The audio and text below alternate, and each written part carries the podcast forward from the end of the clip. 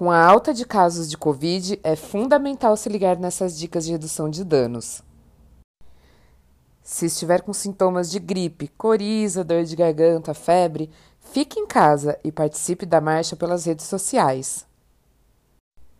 Se puder, use máscara no transporte coletivo e durante todo o trajeto. A gente sabe que é chato, mas evite compartilhar o baseado, pelo menos por enquanto. Ajude a Marcha da Maconha São Paulo a enganjar os conteúdos no Instagram. Curta, comenta, salva e compartilha. Primavera Antifascista. Legaliza.